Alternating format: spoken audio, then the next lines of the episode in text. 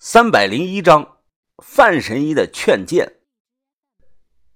夜半三更，我俩将尸体拖到楼上的卫生间。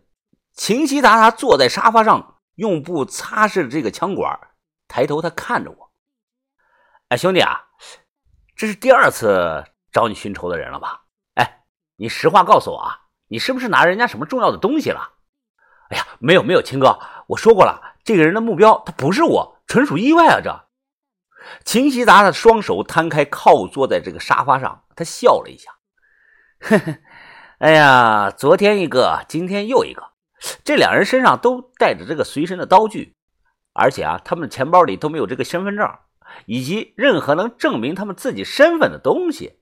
哎，兄弟啊，所以这两个人啊，百分之百是道上混的这个亡命之徒啊！这怎么了，秦哥，你怕了呀？哎呀，我怕！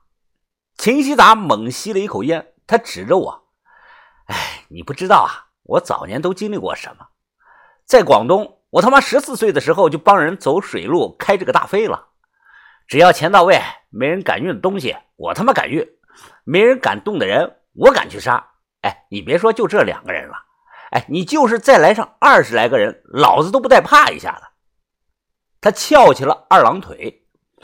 哎呀，这么多年啊，我为人处事做生意，信奉的原则啊只有一个：不管你是人是鬼是妖是怪，凡当小人背地里出卖我的人，哎死；敢动我兄弟朋友家人的人，死；挡我财路运势发展的人，那也是死。啊，秦哥，还是你牛逼，我比不上你啊！我长这么大连只鸡都没杀过。哈 哈哎呀！我也是啊，我也很有爱心的。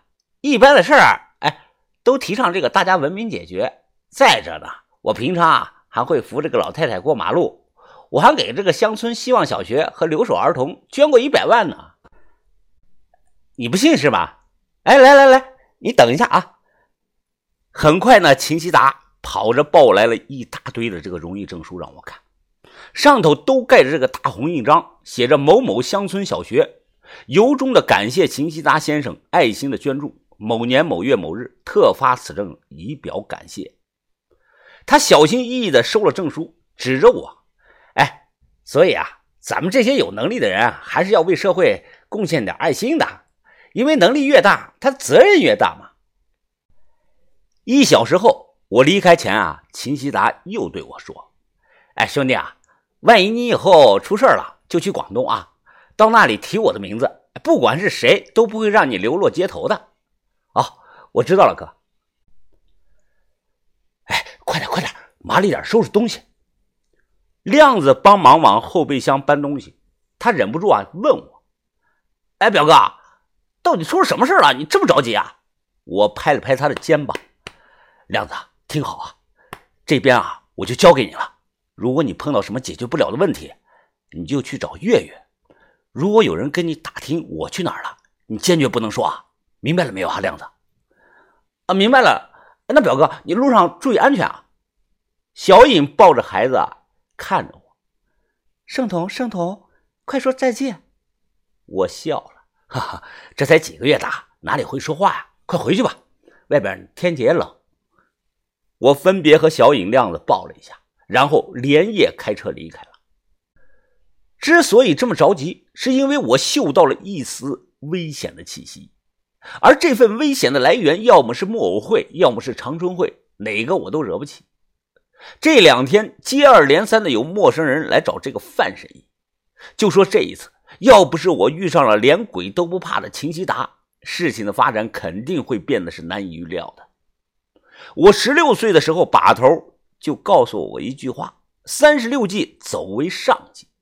如果嗅到了危险，赶快跑路就对了，肯定不会错的。云峰，我们直接去湖南？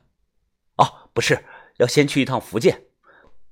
车子走在出京的高速上，我看着后视镜。哦，福建那里有个朋友等了我很久了，希望他还活着。是吗？男的女的呀？女的。范神医呢？哦了一声，又低下了头。哦。女孩子呀，长得很漂亮吧？啊，不漂亮，但也不算丑。我瞬间想起了蛇女那双在黑暗中发黄的大眼睛了。啊，对了，我这个朋友啊，他得了一种怪病。你的医术这么厉害，到时候帮他看一眼行不行啊？啊，可以啊。他得了什么病啊？虫子病啊，就是肝脏里好像有虫子。肝包虫病。我点了点头。范神医他听后啊，非常的惊讶。哎呀，这种病很少见啊，潜伏期很长，一般都是沿海地区的渔民有几率得这种病。我们中医上把这类病啊，都叫做外恶疾。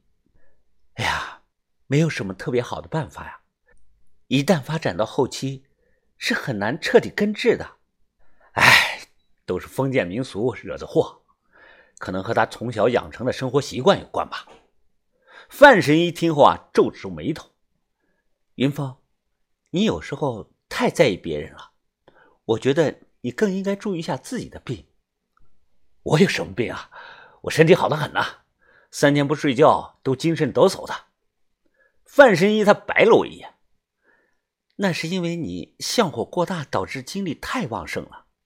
你不要再练那个什么练精化气功了。”我上次回家问过我太爷爷，我太爷爷说气功一类的东西，没有师傅在旁边看着就不要瞎练，要不然很容易走火入魔的。哈哈，范姐啊，你虽然医术厉害，但气功这方面啊，你真是不太懂。这种练精化气功最早是由南宋时期的一名道长发明的。道长呢，追求的是固基结丹、返老还童。我虽然到不了返老还童的那个地步，但我觉得啊，我要是再练上那么两年，差不多啊能筑基了。筑基？范神医啊有些不满的看着我。那是和尚道士追求的东西。你才二十出头就想出家呀？那你以后不找另一半成家了吗？找啊，怎么不找啊？不过啊，那是我三十岁之后的事了。现在我的目标就是搞钱，搞够一个亿我就退休。那你到时候都老了，你会错过很多人生美好的东西的。哈哈，啊，大丈夫何患无妻呀？大丈夫之志就是如一汪大水向东流，怎能流连忘返于温柔之乡呢？再说了，那句话你难道没听说过吗？这世上没有姑娘能永远十八岁。但是永远有十八岁的姑娘啊啊，是不是啊？歪理！范神一气的训我，哼，那照你这个想法，你是想等到三四十岁了再出来找个十八的呀？我笑了，哈，那有什么不可能的？我身边这样的朋友多了去了。Very yes，你你气死我了！我看你是走火入魔了。范神医气的把头扭向了一旁，不再跟我说话了。我叹了一声，他还是不懂。